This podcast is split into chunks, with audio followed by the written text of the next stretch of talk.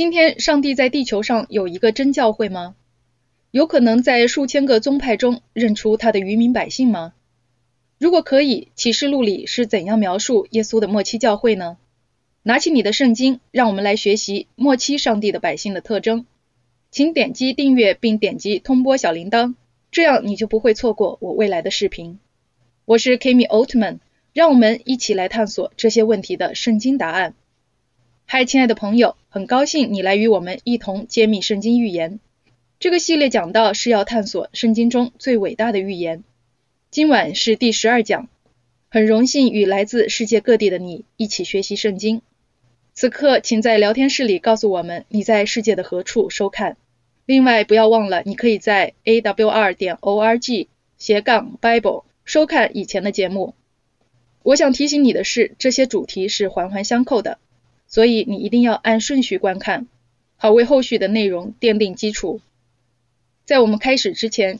请点击注册我们的在线圣经学校。虽然今晚之后我们只有两次讲到了，但你可以通过我们的圣经学校与我们保持联系。今晚的讲道其实是昨晚讲到的一个延续。在我们认识了属灵的巴比伦以及它造成的混乱时，我们也知道了上帝在呼唤他的百姓从巴比伦中出来。我们可以为之高兴的是，上帝之所以呼召我们离开什么，是因为他要呼召我们归向他的真理。耶稣说。跟随我的脚步，我在我的人生和教导里给你们留下了榜样。我们在上帝的话中读到了很多真理，如同我们每天晚上学习的。然后我们把这些真理当做一个地图，接着我们来寻找一个持守和爱慕上帝的真理如珍宝一样的教会。今晚我们将回答这个问题：圣经真的揭示了上帝幕后的教会将是怎样的吗？敬请关注。让我们在祷告中预备学习今天的主题——渔民。天赋上帝，感谢你把我们聚在一起，求你倒空我，用你的圣灵充满我。今晚求你使用我，用你的话语来讲述渔民以及你的真教会有什么样的特征，使我们每个人都知道怎样找到并加入你幕后的渔民教会。我们很爱你，求你今晚与我们同在，奉耶稣的名祈求，阿门。阿曼达和他的妻子克拉丽丝生活在马达加斯加。他每天的工作是骑车到不同的商店销售各种产品。他喜欢他的工作。在这个故事发生时，他们住在离首都很远的偏僻的小山村里。有一天，阿曼达的弟弟说，他和他们的父亲每天都在听一个有趣的广播节目。那天晚些时候，在阿曼达拜访家人时，他们一起听了那个广播节目。阿曼达很感兴趣，但克拉丽丝不高兴，因为他是一个虔诚的天主教徒。他感到广播里的内容错误地指责他的教会。虽然克拉丽丝不喜欢福林世界广播的节目，但他的良心开始责备他，而且令他感到心安的唯一方法是听他讨厌的这个广播节目。阿曼达每天听广播，慢慢的，他相信了自己听到的内容。他所不知道的是，上帝也在改变克拉丽丝的心灵，他也悔改了。阿曼达最终对他的妻子说。他们一定要找到传讲这个真理的教会。他高兴地答应了。他们找啊找啊，但他们打听到的那个教会离他们很远，他们根本没办法去参加聚会。后来有人告诉阿曼达说，附近的一个村庄有一个教会。他们前往寻找，然后发现了在星期六聚会的小组，如同广播里所说的那样。没过多久，他的全家人每个安息日都去教堂，而且他们一起受洗，加入了基督福临安息日会。像阿曼达和克拉丽丝一样，有千百万人都在寻找他们可以信守的真理，可以带给他们希望和平安的真理。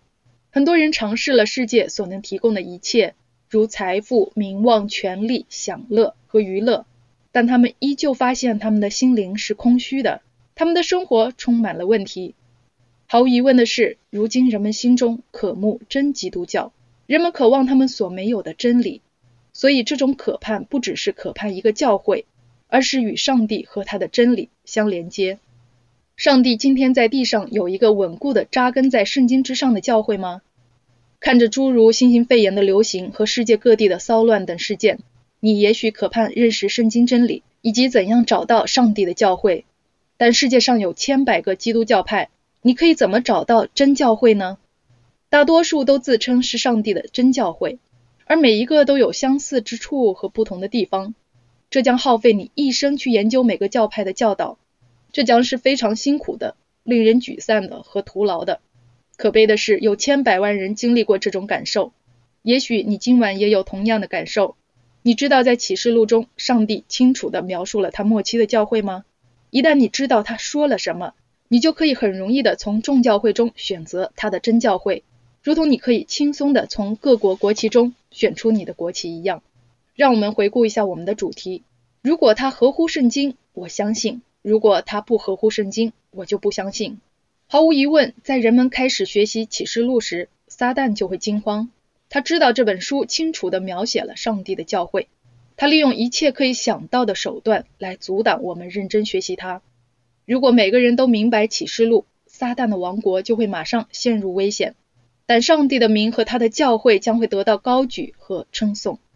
在上帝创造我们时，他在我们的生命中放置了一种与生俱来的渴望，爱慕他、羡慕他、渴慕他和他的话。在回顾基督教会的历史时，你将会发现。上帝始终有一群人为他站立，并向当时的世代传扬他的真理。在旧约圣经里，上帝指示他的百姓像号筒一样放声传扬，大声宣告他的名、他的真理。如在以赛亚书五十八章一节：“我们不要退缩，也不要惧怕分享他的福音信息。”在我们的圣经里，我们反复读到上帝借着听从他的人大有能力的工作。当人们为真理站立并忠心跟随主的带领时，他们是大蒙赏赐的。让我们看看我最喜欢的故事——约书亚和耶利哥城墙倒塌的故事。这记在约书亚记六章一到二十七节。这个例子生动地展示了上帝奇妙的能力。就在他的百姓跟从他的指引之时，攻占耶利哥的策略是独一无二的，也是上帝亲自安排的。关键是约书亚完全遵从上帝的指示。我们也应当如此。耶利哥是地区最强大的要塞之一，辉煌的宫殿和华丽的庙宇，罪恶和偶像崇拜泛滥，这些都是反叛上帝。所以基督向约书亚显现，并应许他们将打败这座坚不可摧的城。听从上帝的命令，约书亚指挥着军队。上帝命令他们不要发动任何攻击。上帝的计划是使用最出人意料的、最简单的行动方案。他的方法永远是最好的，但他常常不是我们的方法。在人们最终呼喊时，巨大的城墙瞬间倒塌了。顺从上帝的命令总会带来胜利。在我们面对看似难以克服的困难时，我们一定要明白，耶利哥的胜利完全取决于人们的忠心顺从。上帝的方法与人的方法之间有巨大的区别。从军事的角度看，借着简单的行军和吹号冲向耶利哥是荒谬的。但我们永远不需要怀疑上帝的旨意或指示，我们一定要有信心，上帝是信实的，我们只要顺从他的吩咐。这个故事很好的证明了上帝怎样信守他的诺言，他永远都会这样。耶利哥的城墙倒塌了，因为上帝说他们会。亲爱的朋友，今天上帝给我们的应许也是确实的，他们是极其伟大和珍贵的，我们一定要做上帝旨意中的工具。如同诺亚在一百二十年里听从上帝的指示一样，这需要很大的忍耐和献身。诺亚没有放弃，说：“主啊，你为什么要用这么长时间？”没有，诺亚相信他与上帝之间的友谊，并因而最终得蒙拯救。耶稣在路加福音十七章二十六节说：“诺亚的日子怎样，人子的日子也要怎样。”这是说耶稣第二次降临以前的时代将会像诺亚的时代一样。在诺亚的时代，有多少种逃生的方式呢？只有一个。创世纪七章一节说：“耶和华对诺亚说，你和你的全家都要进入方舟，因为在这世代，我见你在我面前是异人。”在诺亚的时代，只有八个人选择上帝的道路，进入了安全的方舟。在世界的末后，圣经说，安全的方舟是上帝的真教会，为上帝的一切真理而站立的教会。上帝独一的拯救信息就是通过诺亚所传扬的，是世人欢迎的吗？不是。马太福音七章十三到十六节，你们要进窄门，因为引到灭亡，那门是宽的，路是大的，进去的人也多；引到永生，那门是窄的，路是小的，找着的人也少。你们要防备假先知，他们到你们这里来，外面披着羊皮，里面却是残暴的狼。凭着他们的果子就可以认出他们来。保罗说，耶稣有多少个信仰或教会呢？以弗所书四章五节，一主，一信，一喜。在耶稣回来以前的最后时期，世人将会分为两类：一类人随从世人受欢迎的话语，一类人随从上帝永恒的话语。像诺亚的时代一样，上帝建造了一个通向安全的船或教会，确保你登上了正确的那艘船。耶稣流血舍命，为要把他的教会带进他的国。以弗所书五章二十五到二十七节说：“你们做丈夫的要爱你们的妻子。”正如基督爱教会，为教会舍己，要用水借着道把教会洗净，成为圣洁，可以献给自己，做个荣耀的教会，毫无玷污、皱纹等类的病，乃是圣洁、没有瑕疵的。在新约圣经时代，彼得大有能力的讲道：五旬节那天有三千人受洗，在受洗以后，他们从水里走出来，做上帝的百姓，遵守他的诫命。彼得前书二章九节说。唯有你们是被拣选的族类，是有君尊的祭司，是圣洁的国度，是属上帝的子民。要叫你们宣扬那招你们出黑暗入奇妙光明者的美德。上帝的百姓总是以顺从为特征的，他们爱他，乐意顺从他。这群人是通过遵守上帝的诫命而从大多数人中分别出来的。上帝呼召他们从黑暗进入光明，从错误进入真理。从违犯诫命到遵守诫命，也呼召他们与他建立更深厚的关系。在人们聆听这样的布道系列之时，他们学习新的真理时，他们经历一种斗争。他们从上帝的话语中发现新的真理，但这带来一种冲突，因为这呼召他们做出一种改变。他们心中有一场斗争。他们想知道，为要顺从新真理，我必须要否认我过去所相信的一切吗？当然不是。回顾过去说。我感谢上帝。每个教会都有一些真理，一些来自上帝的亮光。我们要感恩过去，但我们更要衷心的顺从上帝今天赐给我们的一切真理。如果你从小就是卫理公会、浸信会或灵恩派的信徒，何不说上帝啊，感谢你带领我走过的路。如今我愿意接受更多亮光，因为你赐给了我更多真理。所以你不是在否定过去你信仰中所传承的真理。你只是放弃了你所接受的错误，因为他们是由人传承给你的。你只是在放弃与上帝的话语不一致的教导。上帝在呼唤你，你行走在完全的真理中。因为上帝只有一个他将会拯救的真教会，其他教会的真基督徒将会怎样呢？约翰福音十章十六节、二十七节说：“我另外有羊，不是这圈里的，我必须领他们来，他们也要听我的声音。”并且要合成一群，归一个牧人了。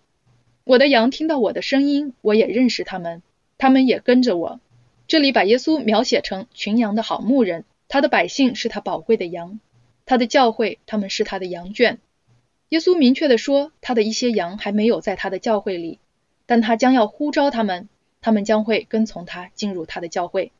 约翰福音十七章十七节，求你用真理使他们成圣，你的道就是真理。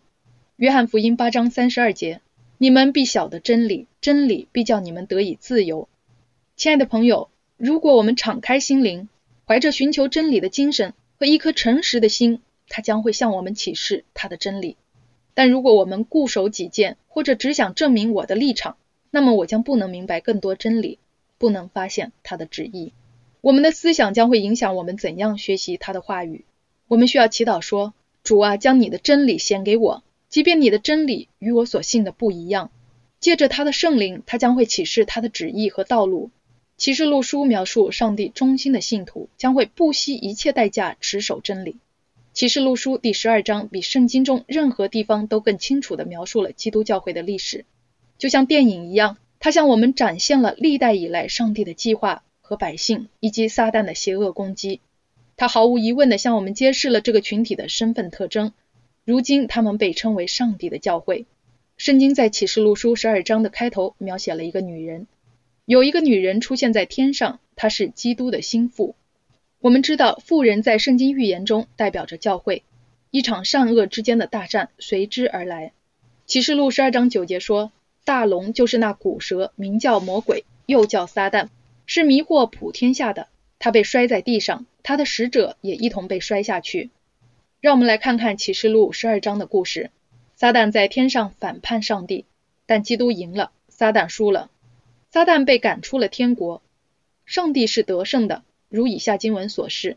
启示录十二章四节五节，他的尾巴拖拉着天上三分之一的星辰，把他们摔在地上。龙就站在那将要生产的妇人面前，等他生产之后，要吞吃他的孩子。妇人生了一个男孩子，是将来要用铁杖辖管万国的。他的孩子被提到上帝宝座那里去了。耶稣是撒旦企图要消灭的那个男孩。撒旦通过希律王发布了一个法令。要杀掉伯利恒两岁以下的所有男孩子。天使预先警告了约瑟和玛利亚，他们逃往了埃及，上帝保护了他们。他们逃离了发布诛杀令的罗马统治者。虽然龙代表撒旦，但它也代表着异教罗马。希律是罗马的统治者，撒旦企图借着他杀害婴孩耶稣。撒旦的目的从起初是欺骗全宇宙所有天使、亚当和夏娃、全人类，好消灭所有对手。启示录十二章十到十二节提到的重要事实是什么呢？让我们来看看。我听见在天上有大声音说：“我上帝的救恩、能力、国度，并他基督的权柄，现在都来到了。因为那在我们上帝面前昼夜控告我们弟兄的，已经被摔下去了。弟兄胜过他，是因羔羊的血和自己所见证的道。他们虽至于死，也不爱惜性命。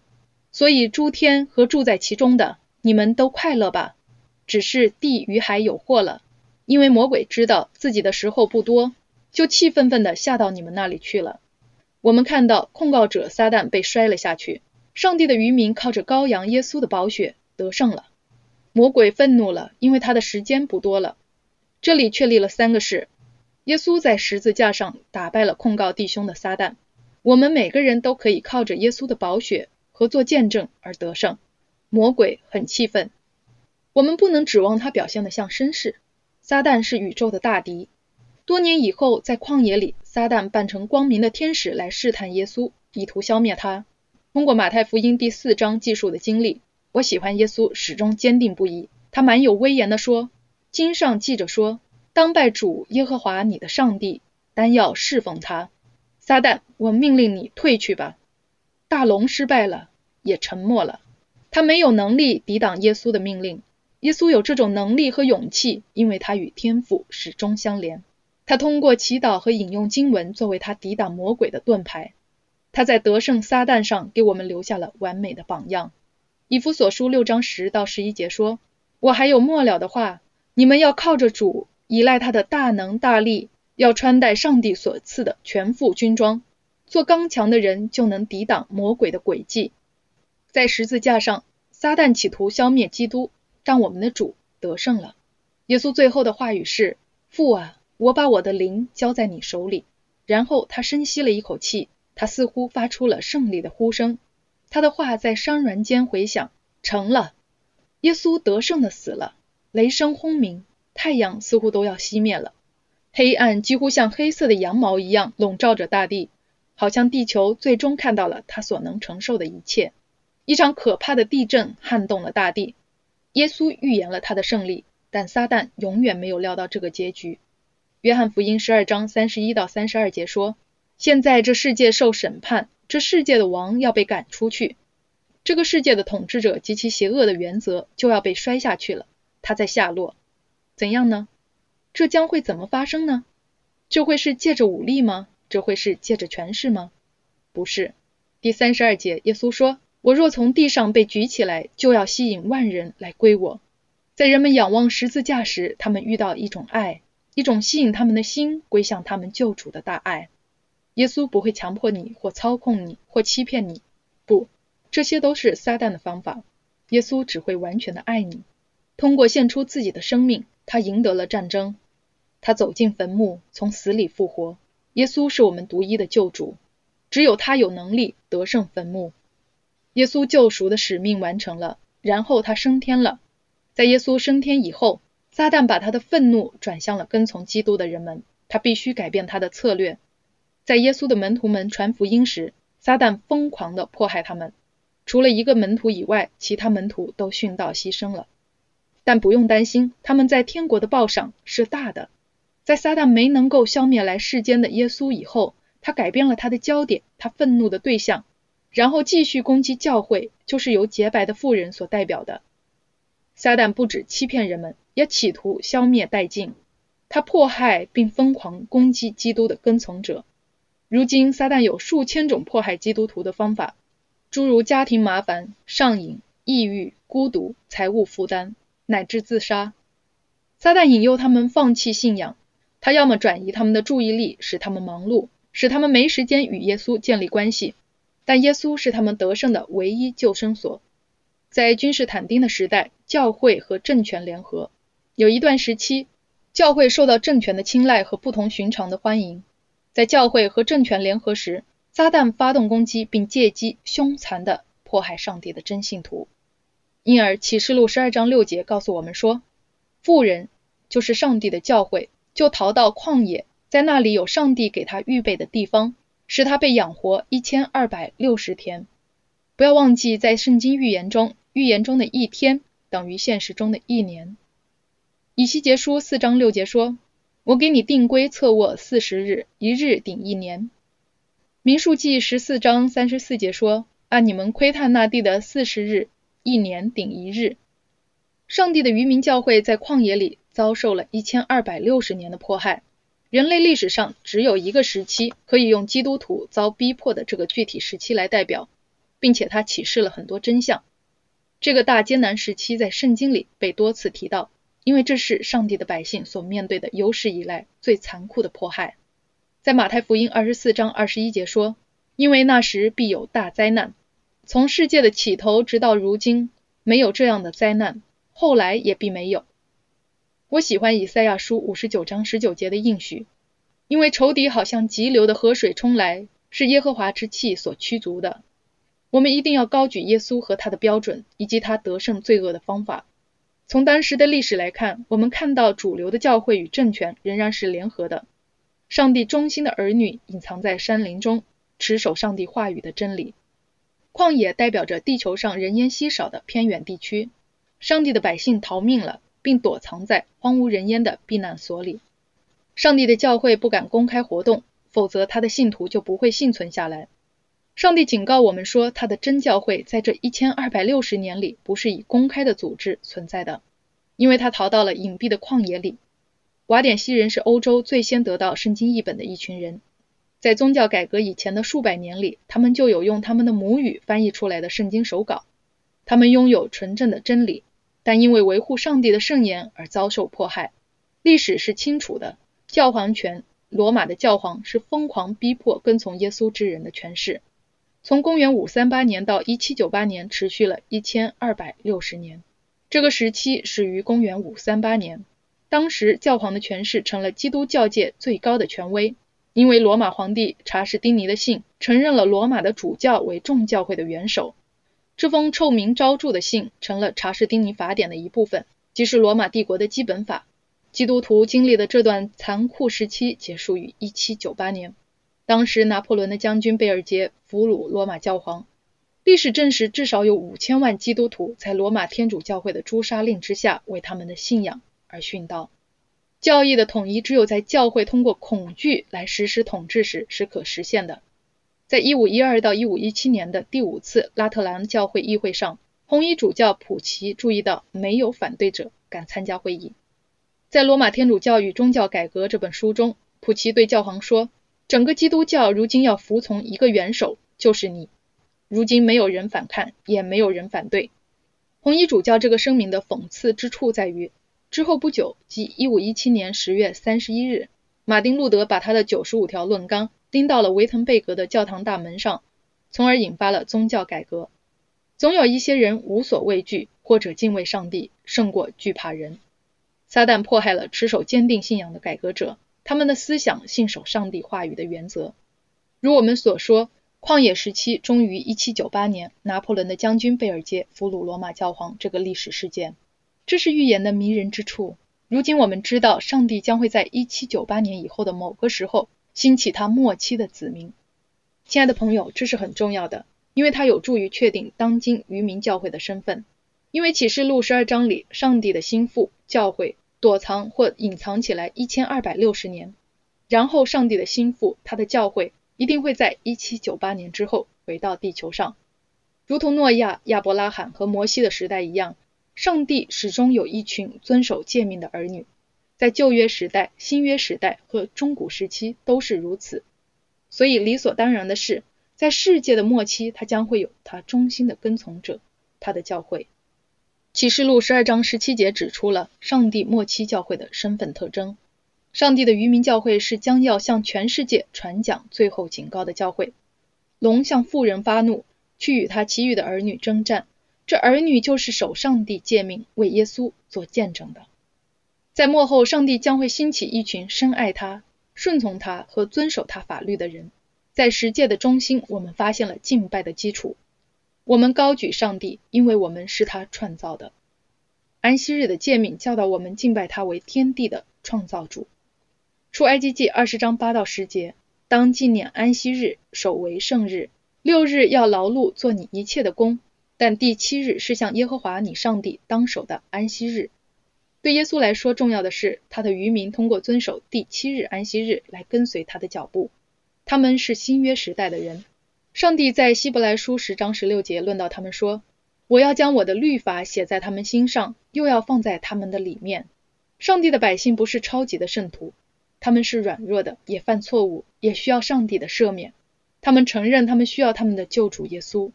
上帝把他的律法放在他们心里，所以他们知道他的律法，他们心里也爱慕律法。让我们继续学习启示录描述末期的这群人具有两个特点。他们遵守全备的诫命，并且他们有耶稣的见证。圣经在启示录十九章十节定义耶稣的见证说，预言中的灵异是为耶稣做见证，这是很清楚的。上帝幕后的百姓将会蒙受预言恩赐的引导。格林多前书一章七节说，你们在恩赐上没有一样不及人的，以致等候我们的主耶稣基督显现。等候耶稣降临的教会是不会缺少属灵恩赐的。圣灵的恩赐之一是预言的恩赐。如果第一世纪的教会需要预言的恩赐来引导和保护他，避免错误，末后的教会一定也需要它。一切属灵的恩赐将会在上帝的教会中显现出来，它将成为一个有大能的、充满圣灵的、会影响全世界的教会。它将用非同寻常的预言赐福他的教会，教会将会有巨大的突破，圣灵将会倾降下来。千千万万的人将会加入这个属灵的群体。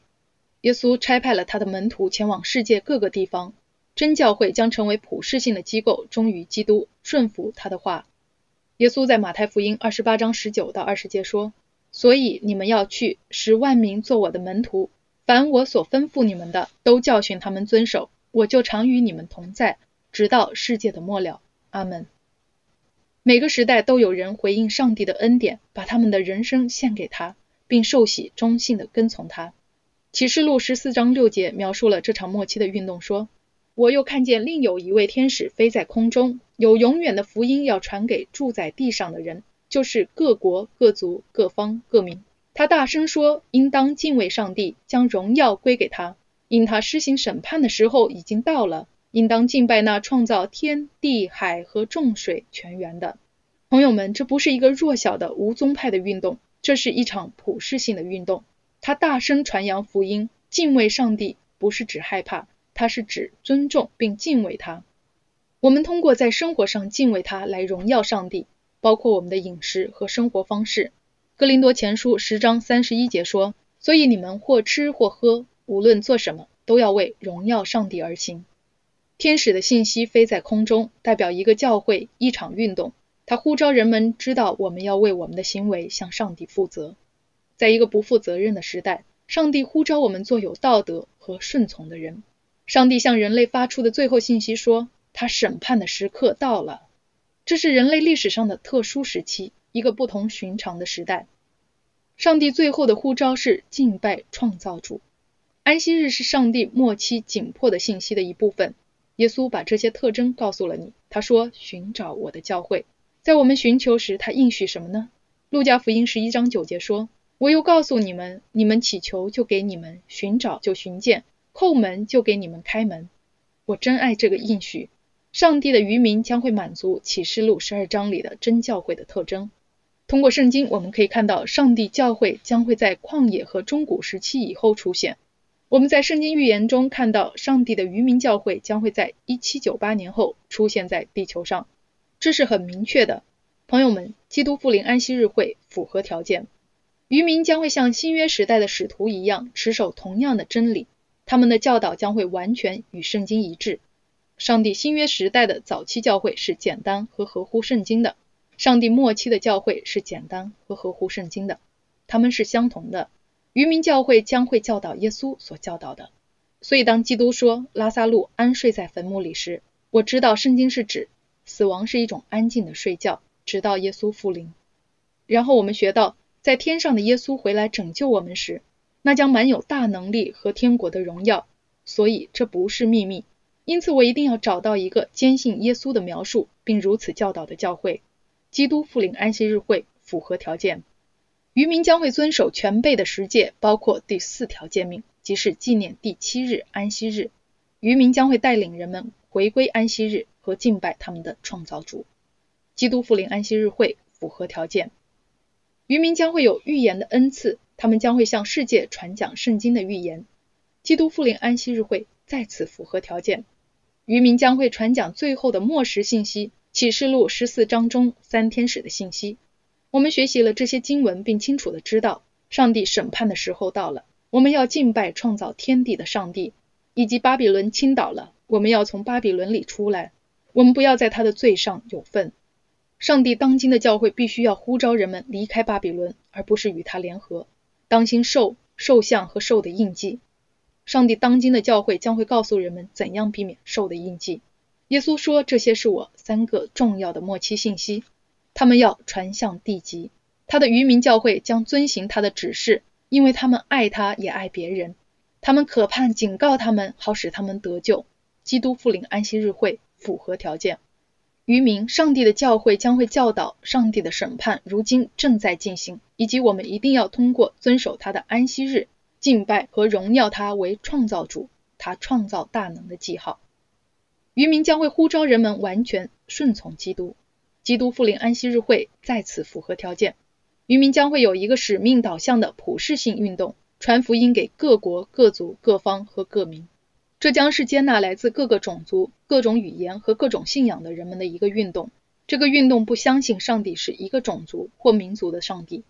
基督复临安息日会是世界上最大的基督教新教宣教运动。在联合国所列的二百三十七个国家和领土中，它在二百一十五个国家和地区有合法的存在。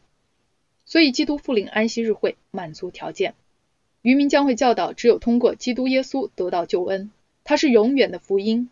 真教会将会强调启示录十二章十一节，他们靠着羔羊的血得胜。上帝幕后的百姓是得胜罪恶的人，他们变得像他们的主耶稣。上帝的教会将会明确指出，救赎与公义唯独借着相信耶稣基督。基督复临安息日会符合条件。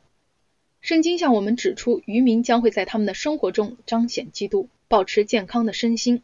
渔民将会鼓励人们照顾他们的全人健康，把他们的身体当作上帝的殿，提倡兼顾身心的全人健康，体现基督徒的积极态度。我们可以选择我们生活的态度。这使我想起一个简单的例子。有一位老人对他的孙子说：“孩子呀，我们每个人里面都有两只狼在做大斗争。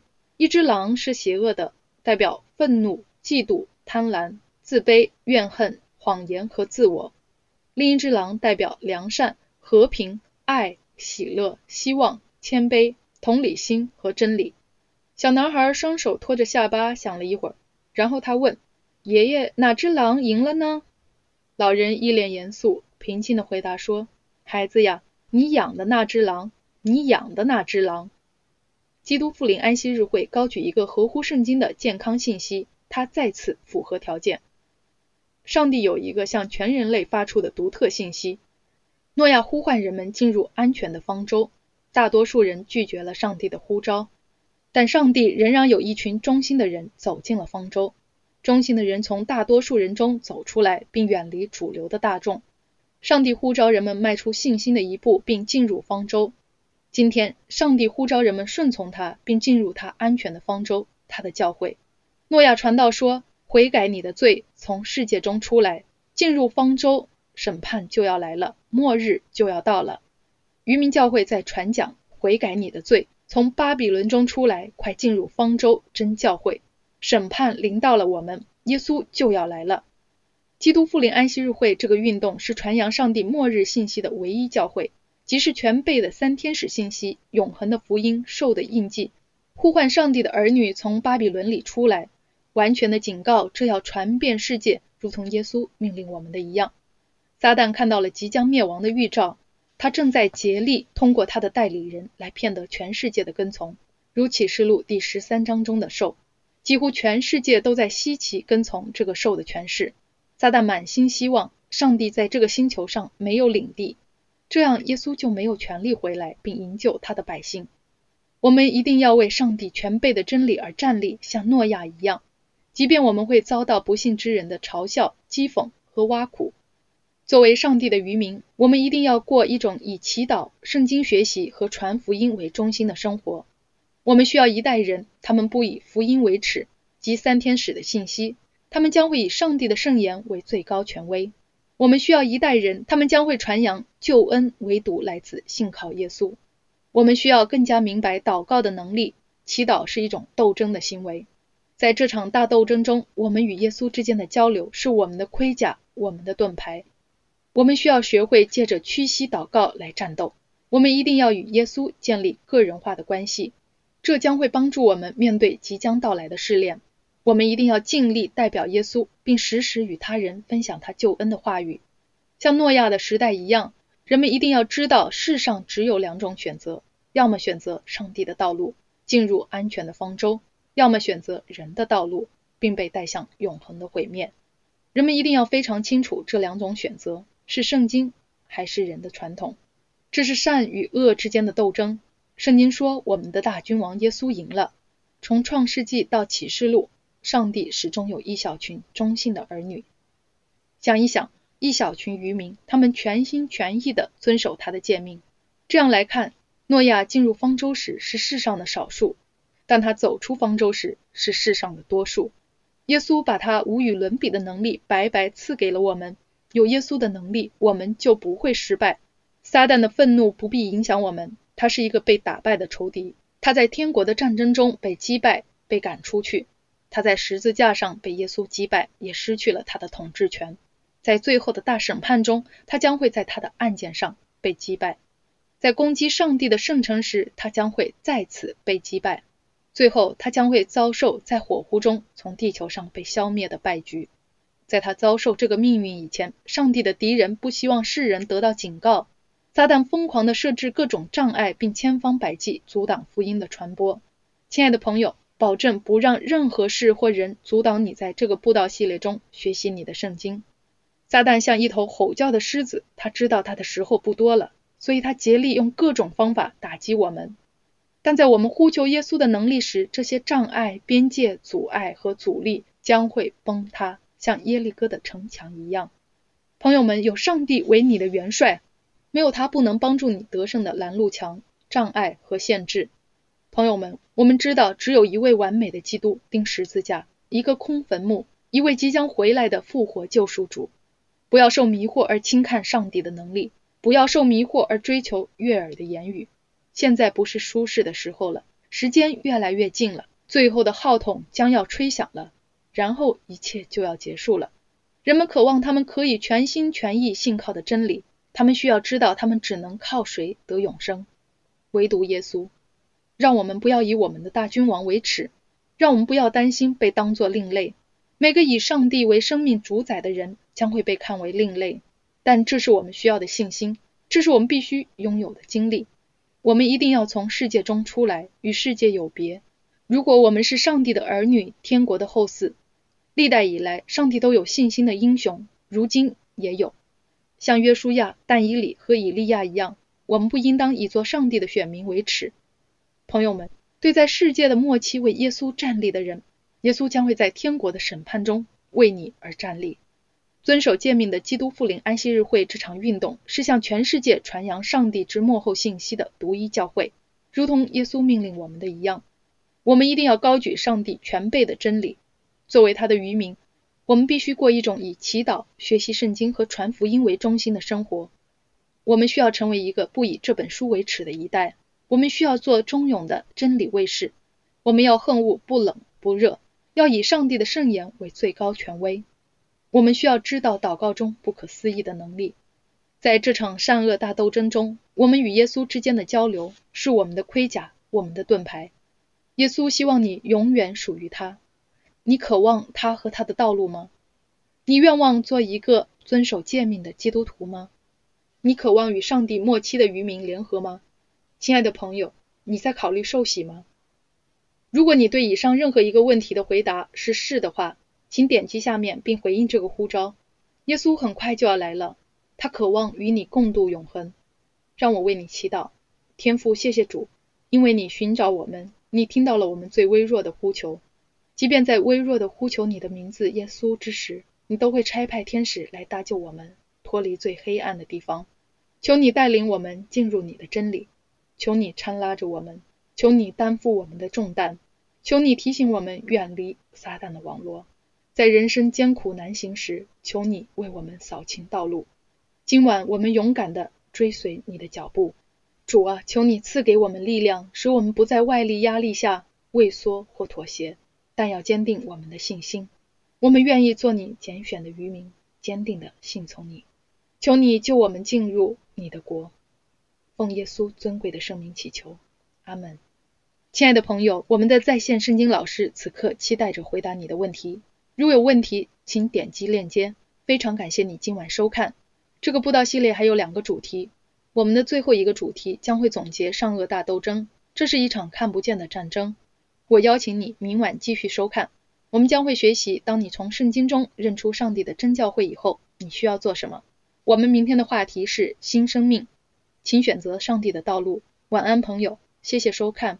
如果你想学习更多真理，我邀请你在下方订阅，你也可以点击收看我最喜爱的视频，请点击左上角。完整的收看本系列，上帝赐福。